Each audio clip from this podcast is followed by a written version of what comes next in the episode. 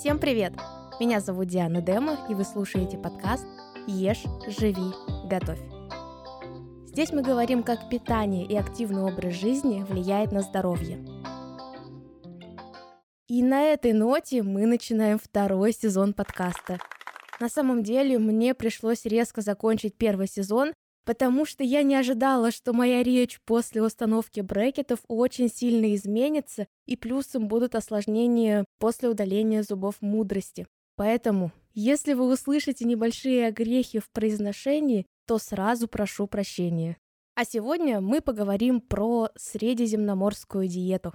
Почему же она считается номер один в мире? И что же это вообще за такая диета, которая приносит пользу? Потому что мы же привыкли, что диеты это зло, они ничего толкового не несут, им нельзя следовать, в общем, это все плохо. Но на самом деле не все так категорично, как мы привыкли. Средиземноморская диета была разработана командой экспертов US News.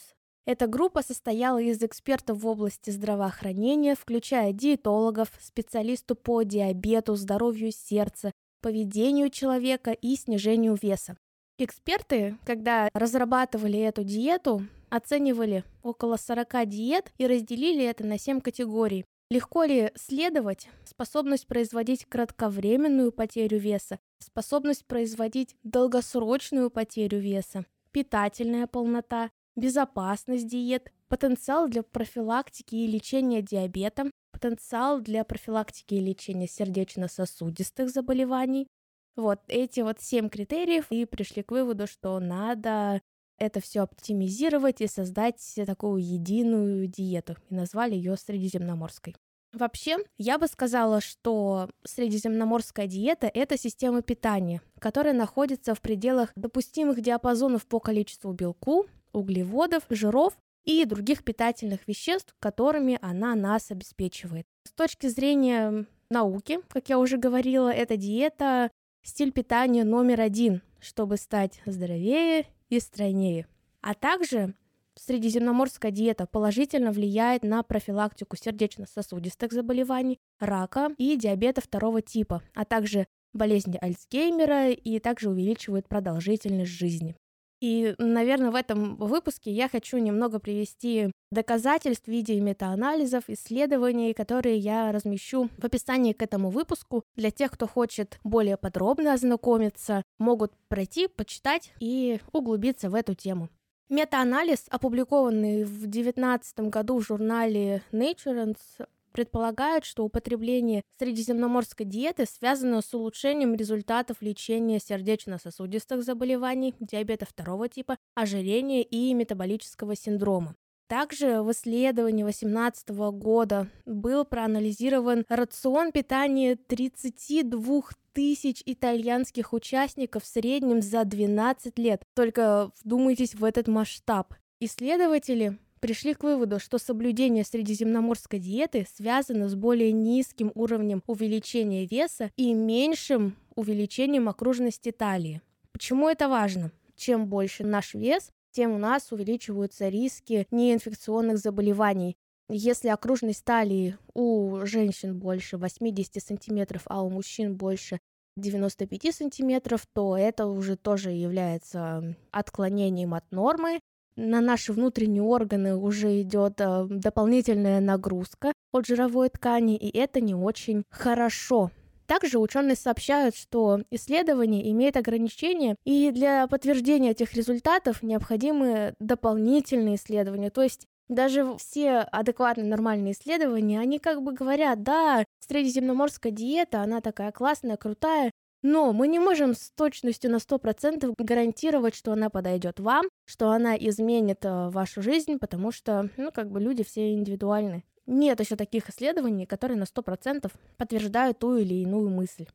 Но в 2019 году опубликовали пятилетнее исследование, в котором приняли участие около 6 тысяч взрослых с диабетом второго типа и с риском сердечно-сосудистых заболеваний, которым была назначена либо средиземноморская диета, либо диета, в которой очень много оливкового масла, орехов и дефицит калорий. Группа людей, которая больше потребляла оливкового масла, статистически не отличается результатом людей, которые придерживались средиземноморской диеты, классической. А исследование 2010 года в области диабета, ожирения и метаболизма назначило 259 людям с избыточным весом и диабетом одну из трех диет.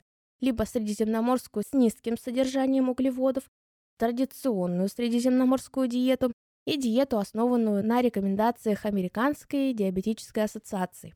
Всем группам было предложено тренироваться от 30 до 45 минут, по крайней мере, три раза в неделю. Через год, естественно, все группы похудели, но традиционная группа потеряла в среднем около 20 килограмм, в то время как э, группа, которая сидела на средиземноморской диете с низким содержанием углеводов, потеряла около 15 килограмм. К какому выводу мы пришли?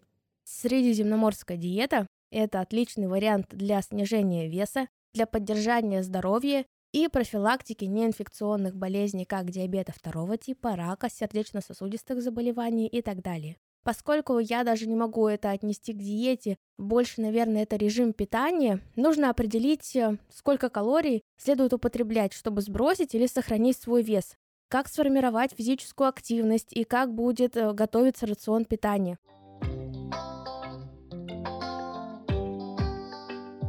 И здесь я бы выделила такую пирамиду средиземноморской диеты, которая состоит из нескольких ступеней. Первое – это употребление фруктов, овощей, цельного зерна, бобовых, орехов, оливкового масла и также специй, что очень важно. Дальше мы включаем в рацион минимально обработанные и сезонные продукты. Например, сейчас у нас начало июля, сезон фруктов и ягод, которые нужно использовать, побольше включать в рацион, может быть, делать запасы, замораживать, чтобы и зимой их можно было употреблять. Дальше оливковое масло должно быть обязательно как основной источник жира. У меня дальше будет э, выпуск о том, на каких маслах лучше жарить, на каких маслах лучше тушить продукты, поэтому эту тему мы пока пропустим. Дальше сыр и йогурт необходимо употреблять ежедневно, но, естественно, в умеренных количествах, потому что молочные продукты – это основной источник кальция. Дальше рыба и морепродукты должны быть в рационе минимум два раза в неделю. Птица и яйца тоже должны быть в рационе, но в умеренном количестве. Сладости и красное мясо лучше употреблять несколько раз в неделю. Ну, таких, знаете, для особых случаев, как, например, вечер пятницы. Ну ладно, Дальше вода – это основной инструмент утоления жажды, и не стоит забывать оставаться физически активным.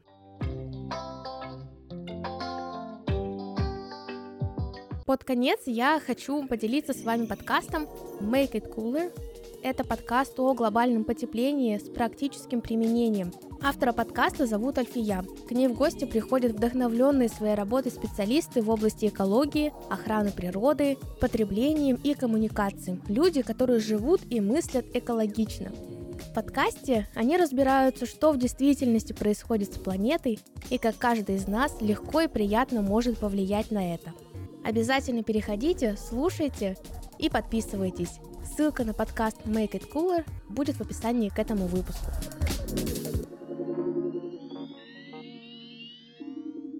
А мы будем заканчивать сегодняшний выпуск. Не забывайте ставить звездочки в Apple подкастах, писать комментарии и ставить сердечки в Яндекс Музыке. Для меня это очень важно, потому что так вы помогаете мне продвигаться и делать контент более качественным и лучшим. Подписывайтесь на подкаст на той платформе, на которой вы меня слушаете, чтобы не пропустить новые выпуски. А они у нас будут выходить теперь каждый четверг. С вами была Диана Дема. Ешь, живи, готовь.